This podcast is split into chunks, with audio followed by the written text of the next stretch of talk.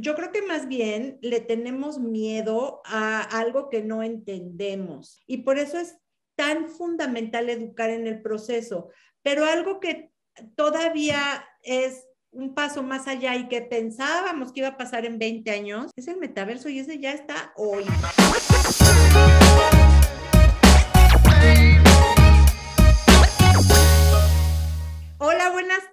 Queridísimos amigos de Facebook, Instagram, YouTube, por todos lados y también gracias por vernos en Google. Porque nos encuentran en Google y nos ven en Google. Y bueno, como ustedes saben, hoy la tele no solo se ve en la tele, se ve en todos lados. Y bueno, porque hoy, en miércoles de No Solo de Casa, te cambias porque ustedes nos lo pidieron y los estamos escuchando les traemos a Rafa Uskip González Bautista. Yo ya te hice todo un apellido compuesto, Rafa, y enorme, pero gracias por regresar a miércoles de no solo de casa te cambias, porque nos decían que es un NFT y qué pasa si es pixeleado y yo. déjame le digo a Rafa. y todas esas cosas, gracias porque le encantaste a nuestra audiencia y nos encanta que hayas regresado. Gracias, Rafa. Cuéntanos, ¿cómo va la criptomoneda, el NFT pixeleado y todas esas cosas? No, pues el, mundo de las criptomonedas súper atento a las noticias, ¿no? Hoy se, hoy se escuchó ya, se confirmó de que Rusia eh, no solamente no ha prohibido, sino que al contrario, ha legislado y de una forma, pues creo que bastante coherente, ¿no? Y entonces parece que los países que menos estaban detrás de las criptomonedas, que eran Estados Unidos y Rusia, ahora de golpe se han convertido en sus adalides. Así que bueno, pues ahí, ahí estamos, porque ya sabes que en algún sitio estará, estará alguna sorpresa, pero de momento llevamos unas cuantas buenas de cal, que el mercado lo ha recibido bien y, positivamente desde hace pues como 15 días con subidas constantes y siempre es bueno. Y los NFTs pues en plena efervescencia, o sea, ¿qué día no escuchamos hablar de NFTs, no? El otro día un amigo me dice que su hijo hizo un, vendió, y me encantaría preguntarte esto, un NFT de un oso pixel que lo jaló de Twitter o no sé de dónde y lo vendió en 5 mil dólares overnight. Cuéntame, cuéntanos el tema del NFT y vamos a entrar directo al tema. Vámonos. Mira, distingamos los NFTs como, porque ahora parece que los NFTs solo son imágenes que, hay, que, de que alguien ha utilizado y que se venden, ¿no? Como que es el propietario, que es el autor. Distingamos los NFTs. Un NFT que solo estamos hablando de una imagen es algo muy pequeñito, es como, es como si pensar, es, es, es reducir mucho la vista. Los NFTs es algo mucho más grande, algo que están viendo, por ejemplo, las marcas de lujo para confirmar que ese producto que estás comprando es correcto, es cierto, infalsificable, porque los NFTs son infalsificables. Una cosa es que yo pueda hacer una captura de ese mismo osito pixeleado y decir que es mío, pero la propiedad está claro que no es mía y, el propietario lo puede demostrar sin pasar por un tribunal inmediato y rápido, está en su cartera, es suyo.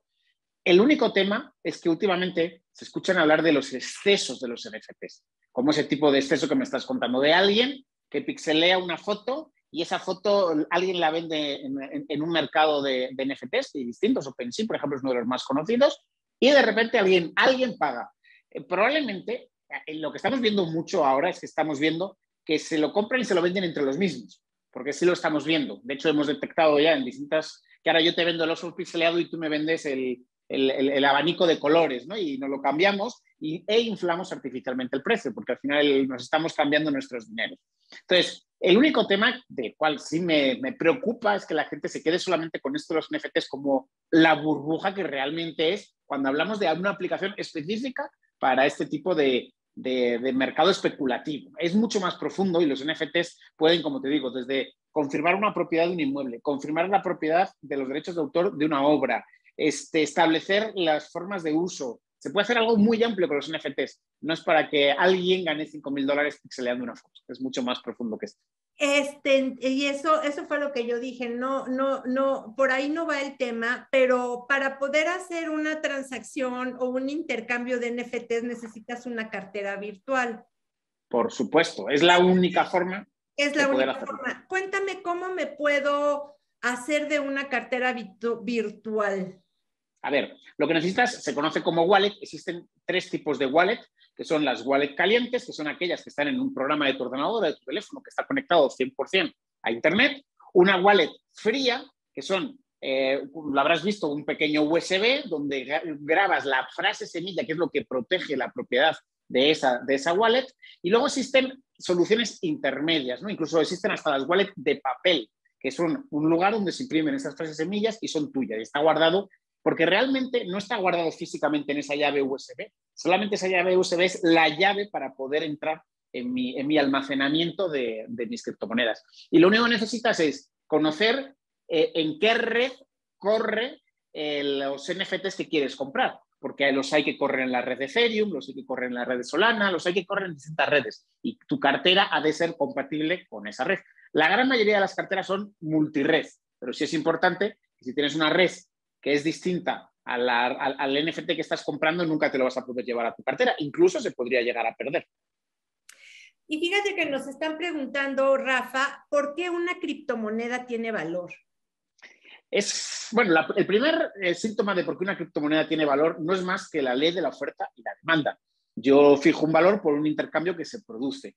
Sin embargo, hay razones un poquito más de fondo que son los fundamentales, ¿no? ¿Qué es lo que hace que esa moneda tenga, tenga valor? Es la importancia del proyecto que representa. Al final, las criptomonedas, la gran mayoría, bueno, las importantes, las que sí tienen algo detrás, porque existen las shitcoins, las meme coins, que no tienen un proyecto detrás, que sería lo más parecido a esa burbuja que hablábamos de los NFTs, tienen un proyecto detrás que solventan ciertas soluciones, ya sean contratos inteligentes, ya sea intercambio de ficheros, ya sea eh, eh, consenso de valor. Hay muchos proyectos que hay detrás, préstamos, eh, bancas, hasta finanzas descentralizadas. Hay muchos proyectos detrás de esos según el valor de ese proyecto, evidentemente más gente está dentro, más gente utiliza esa criptomoneda o guarda esa criptomoneda para poder utilizarla en ese proyecto y su valor sube por la propia ley de oferta y demanda.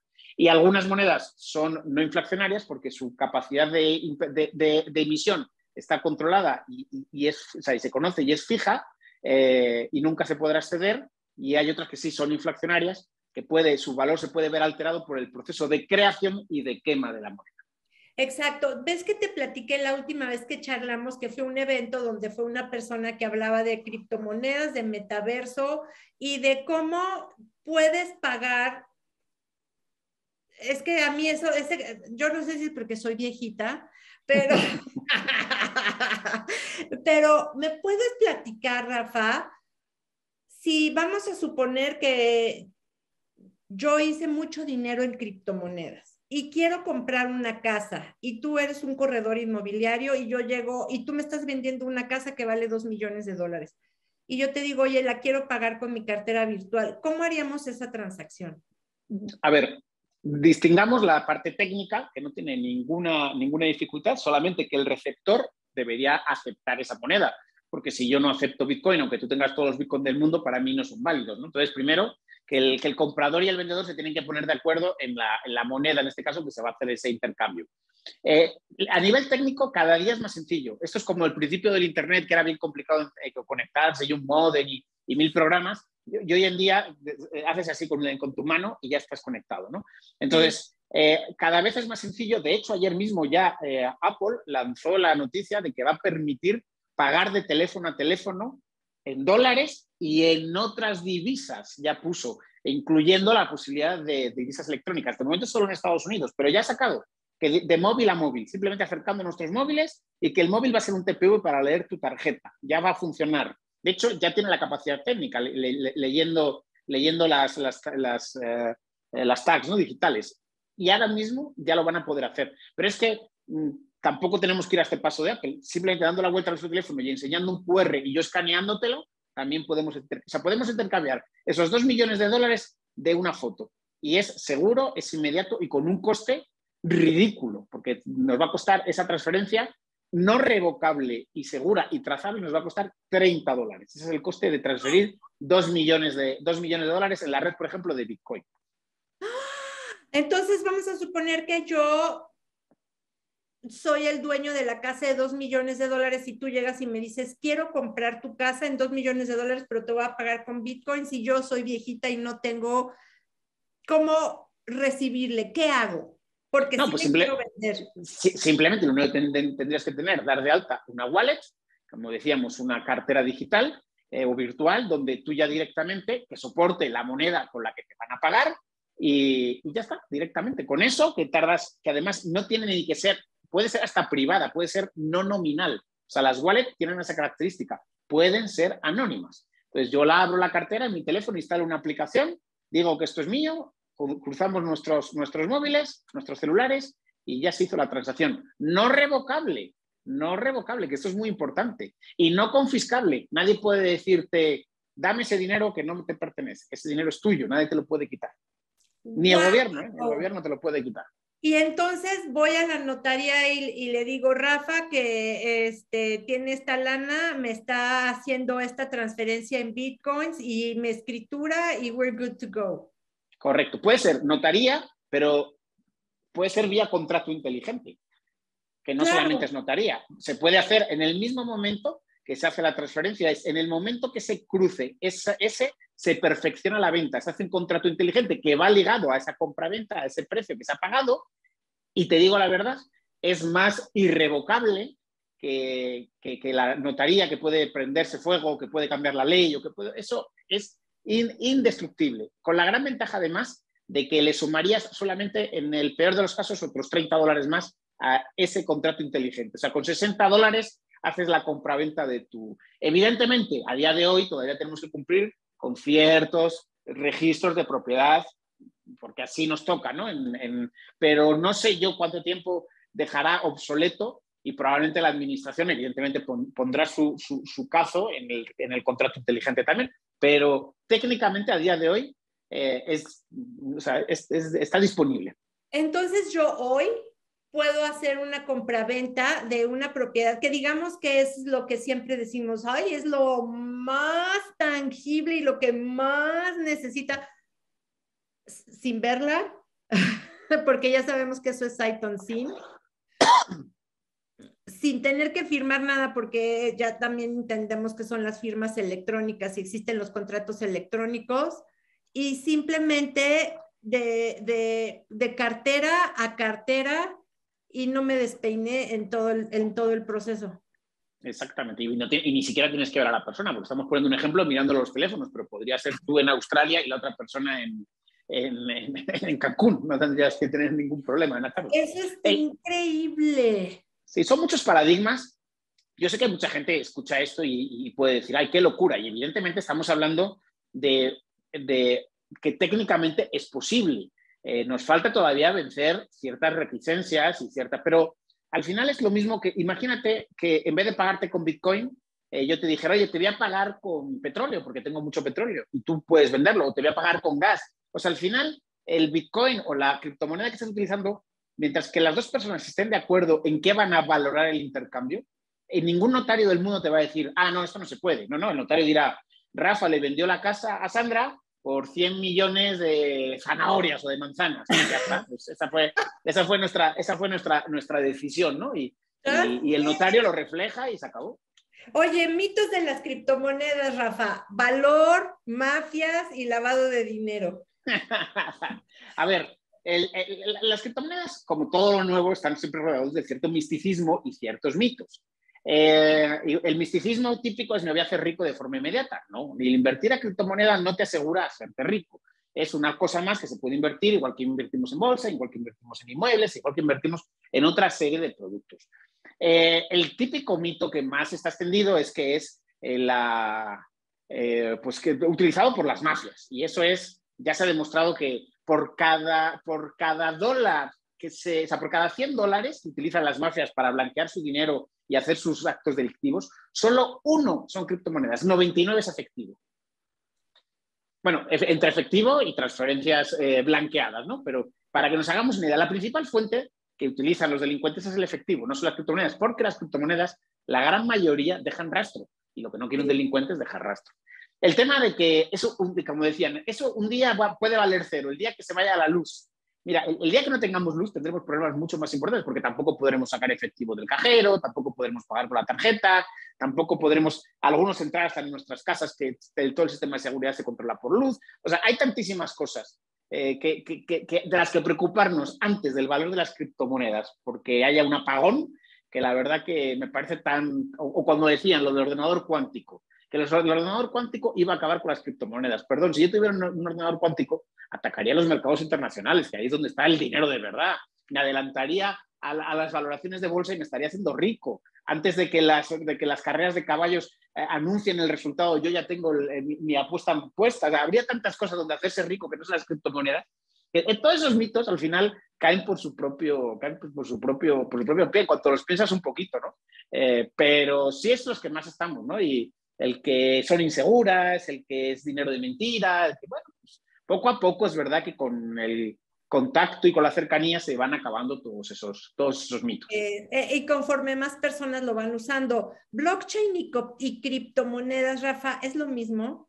No, no es lo mismo y es muy importante. Qué bueno que hagas esta pregunta, porque no todas las criptomonedas utilizan el blockchain para funcionar, ni el blockchain se queda solo en las criptomonedas. O sea, la, la tecnología blockchain es una tecnología muy amplia, es una tecnología que eh, tienen un principio de seguridad e inquebrantabilidad que lo hace muy atractivo para muchos procesos industriales de trazabilidad, que no, nada tienen que ver con las criptomonedas.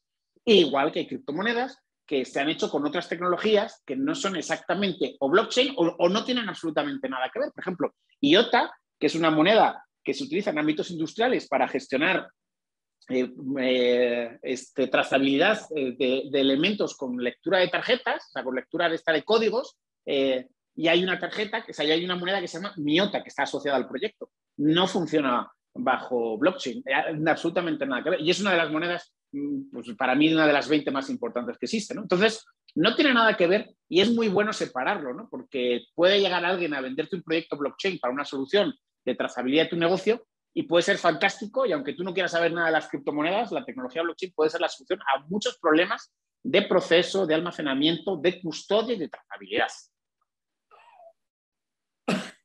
Es que yo me quedo así y me pongo a pensar en,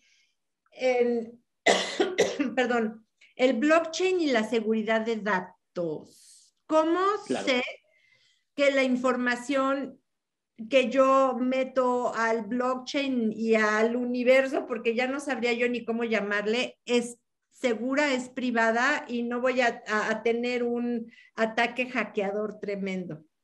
Pues es, tan sencillo o tan complejo. Esto se lo explicaba el otro día a unos, a unos niños, se lo expliqué de una forma muy sencilla. Y a lo mejor vamos a hacer el mismo ejercicio, ¿no? Imagínate las palabras enlazadas, ¿no? Te voy a explicar blockchain de la forma más sencilla que existe. Las palabras enlazadas. Yo digo una palabra y tú dices la otra que tiene que empezar por cómo termina la otra. Pero evidentemente si todas las dejamos escritas y yo cambio una palabra, debo de encontrar una palabra que pueda encajar con el principio y el fin. Y tú dirás, bueno, no es tan difícil si es una letra. Pero si yo hago coincidir varias letras y varias letras y además en la siguiente palabra también tiene que tener una regla sobre la anterior, ojo, ya cambiar una palabra va a ser muy difícil, diríamos que imposible. Bueno, pues si hay algoritmos que utilizan más de 256 caracteres de cadena para engancharse en esa cadena, en esa blockchain, en esa cadena de bloques, cada bloque para enlazar con el anterior, nos hace una solución muy robusta y muy sencilla. Porque fíjate qué sencillo, hemos hecho, explicado lo de las palabras encadenadas y lo difícil que sería si, si pones la regla de que, de que las dos palabras tienen que tener tres letras de cada una. Ahora, cambia la palabra del medio y que no se note, que nadie te pille, pues se convierte en algo muy difícil.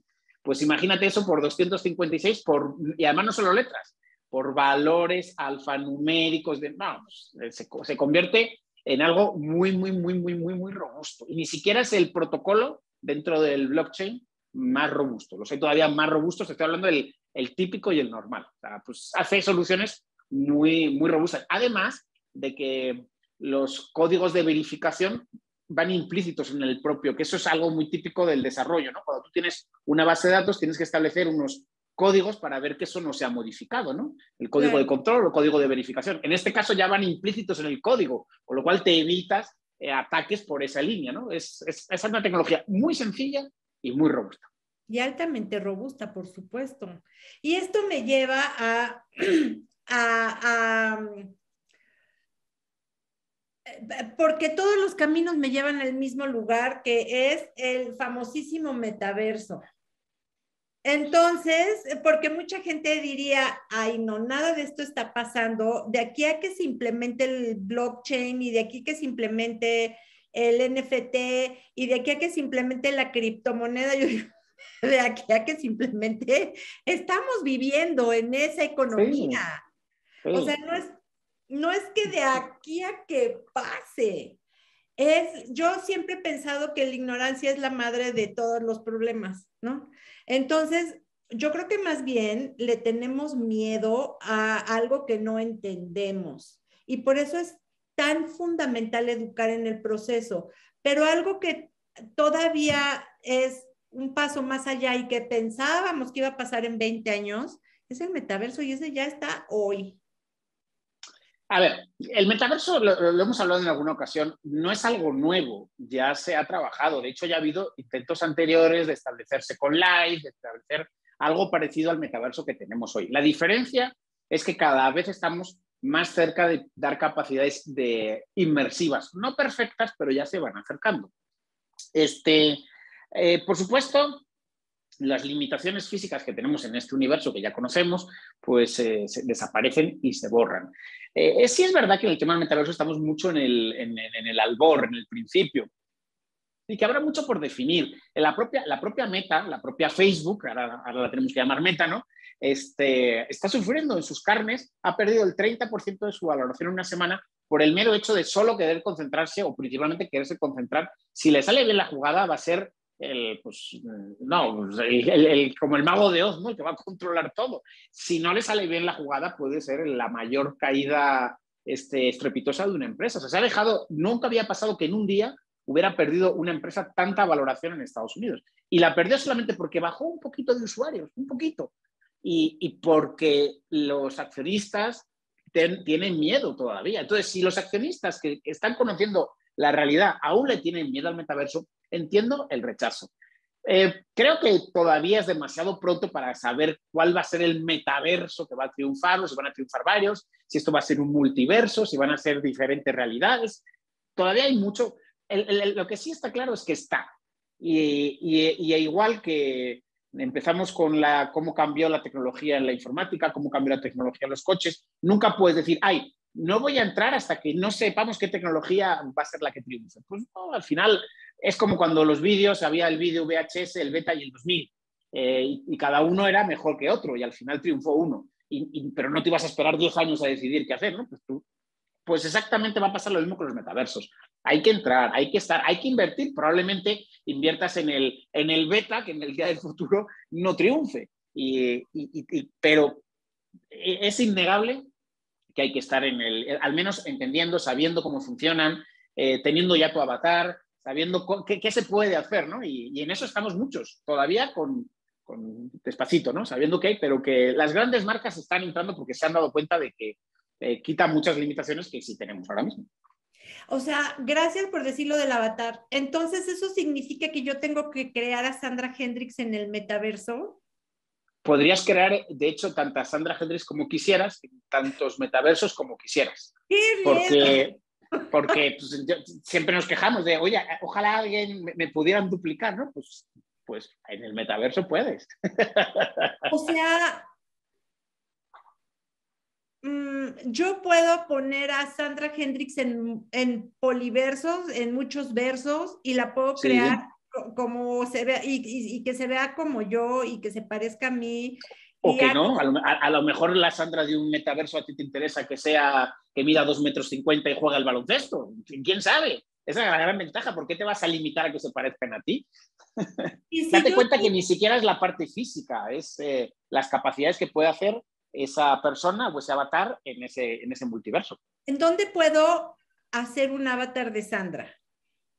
Pues ahora mismo ya en eh, este, Wonderland, Wonderland, que, es, que su moneda es mana, ahí puedes sin ningún problema entrar y empezar a, a trabajar con toda esa parte de, de avatares. Pero que lo que hay hoy... Será Ajá, te puedo, haz de cuenta, no sé, mm, esto a mí me fascina, ¿eh? Vamos a suponer que yo creo en Wonderland un avatar de Sandra y me quiero encontrar con Rafa porque me da muchísimo miedo eso. ¿Te podría encontrar? No podrías encontrar a Rafa porque Rafa como tal, ahí está, pero no como Rafa, porque esa es la gran ventaja. Ahí puedo ser algo distinto o algo que me personalice menos, sobre todo porque mientras estás probando hay que ver qué capacidades y qué posibilidades te da eso. Entonces, más bien es, tal vez me espere a, que mi avatar oficial ya esté ahí y lo hago con un avatar eh, como espía, ¿no? Como 007 que está por ahí viendo a ver qué está pasando. ¡Wow! Eso, eso blows my mind. Entonces, a ver, dime, me meto a wonderland.com, es una app, ¿qué hago? Ah, y tú lo quieres ya todo hecho. A ver, más bien te diría, investiga al contrario, porque Wonderland tiene cosas muy buenas, pero a lo mejor no es el metaverso que a ti te interesa. Es que eso es lo importante. Es como, es que eso es lo importante, porque si yo te digo, métete a Wonderland o métete, no, pues tal vez esté cortando, eh, es como una decisión incorrecta. Más bien es decir, oye, ¿qué es lo que quieres hacer en el metaverso? Oye, en el metaverso quiero seguir con mi trayectoria profesional. Ah, entonces Wonderland no te interesa, porque Wonderland está más pensado para un mundo de entretenimiento, para un mundo de diversión, para un mundo de juegos. Entonces, tal vez haya que encontrar cuál es el metaverso que deberías o en el que estarías más acorde a lo que vayas buscando. Entonces puedo ir a, hacer un Google search de quiero crear un perfil en el metaverso que sea de consultoría y uno a uno. Vamos a usar la palabra que no nos gusta, coaching, pero ahí, ahí, ahí me diría, estas son tus opciones. Claro, y de hecho, te digo una cosa, si lo haces, eh, lo que hacemos es que esta próxima reunión que tengamos tú y yo eh, con todos nuestros amigos aquí viéndonos, la hacemos desde el metaverso. Sí. Eso, eso, mm, bueno, ahí me agarraste al 100%. Me encantaría. Evelyn, ¿puedes crear el tuyo? Evelyn va a crear su avatar y Caro y Ale. Y podríamos, pero tengo que, para comprar un espacio en el metaverso, ¿lo tengo que comprar con un wallet o solo lo doy de alta? A ver, para el avatar, dependiendo del metaverso, hay metaversos donde no te cobran nada por tener tu avatar y no necesitas nada más, no necesitas casa. En el metaverso todavía no necesitas casas, puede ser homeless, no hay problema. Esto está lo máximo.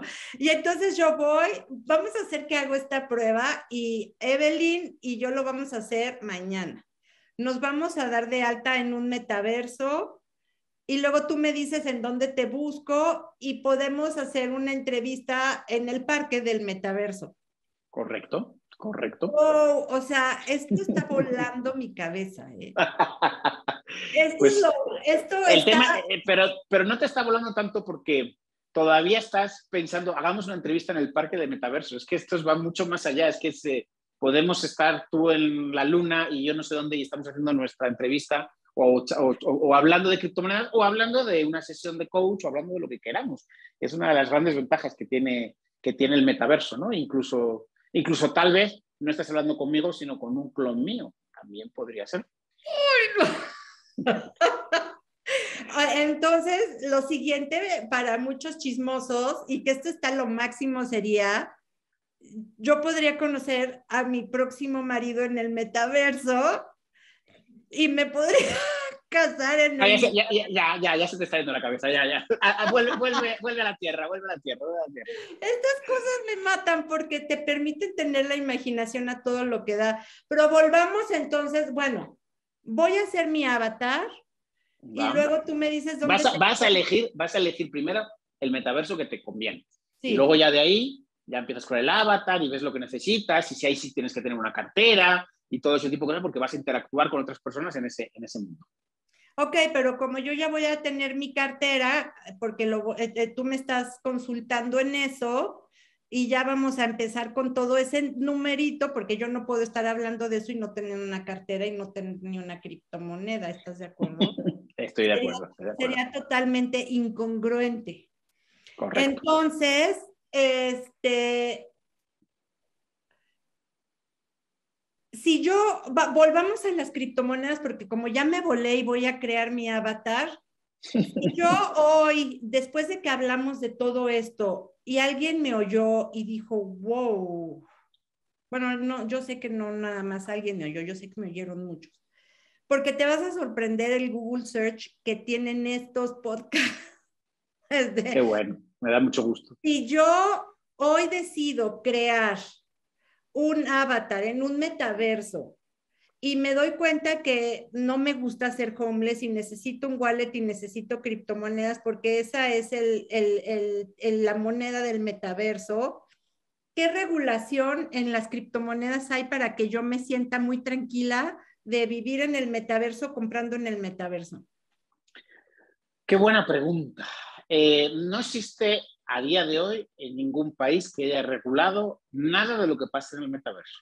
Una vez que tú se escapas del dinero fiat que utilizaste para comprar las criptomonedas necesarias en el metaverso, a lo mejor puedes ir a la policía a poner una demanda de que es que alguien me hizo algo en el metaverso, pero creo que la policía, especialmente en algunos países, te va a mirar como diciendo, eh, esta señora está mal, famosa. Entonces, pocas regulaciones, que esos evidentemente son lagunas que ahora somos pioneros, somos colonizadores como del salvaje oeste poca regulación y poca ley había. Evidentemente, cuando las cosas se van asentando y se va regularizando un poquito más, pues, y ya no sé, veremos si será una regularización por los estados, por los gobiernos, una regulación por las comunidades y los propios promotores de, las, de metaversos, ¿no? los que establezcan el ejercicio de la fuerza, el ejercicio de la ley y el ejercicio de los impuestos, el ejercicio fiscal, que son las, las que se arrogan en sí los, los gobiernos, pero pues estamos hablando de una realidad paralela.